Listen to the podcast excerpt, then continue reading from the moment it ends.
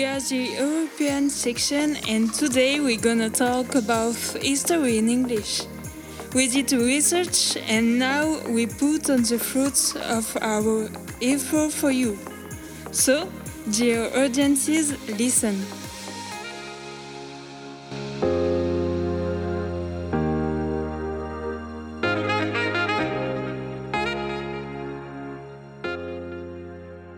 And we are going to talk about uh, Barack and Michelle Obama. First, I'm going to talk about Michelle's life. She was born on uh, January 17th, uh, 1964. She grew up in the poorest district of Chicago, South Side. She belonged to a modest family. She lived in a little apartment with her parents and her brother Craig. She studied at Princeton and Harvard, two of the most prestigious universities of USA. She was graduate of sociology and law in 1988. At the end of her studies at Princeton, she wrote a dissertation entitled Educated Blacks and the Black Community. I'm going to talk about Barack Obama. He was born the 4th in August in 1961. His real name is Barack Hussein Obama II, and he was born at Hawaii.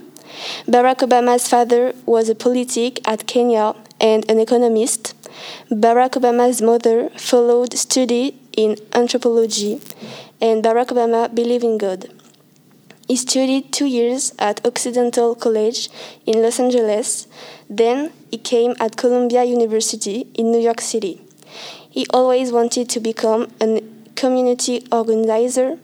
He worked for many multinational. He became a teacher in constitutional law in 1991 until 2004. In 1996, he has been elected at Illinois Senate. In 2003, he ran for Senate in USA. In 2004, he became the first black man president of the Senate.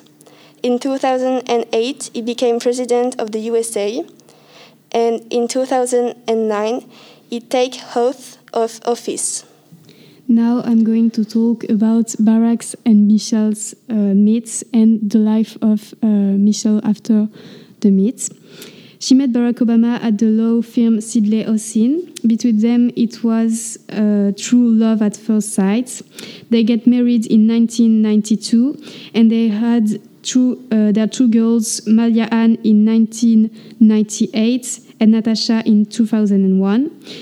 Between 90, 19, sorry, 93 and 2008, Michelle Obama developed her political career, she became general director of the Chicago Office of Public Allies.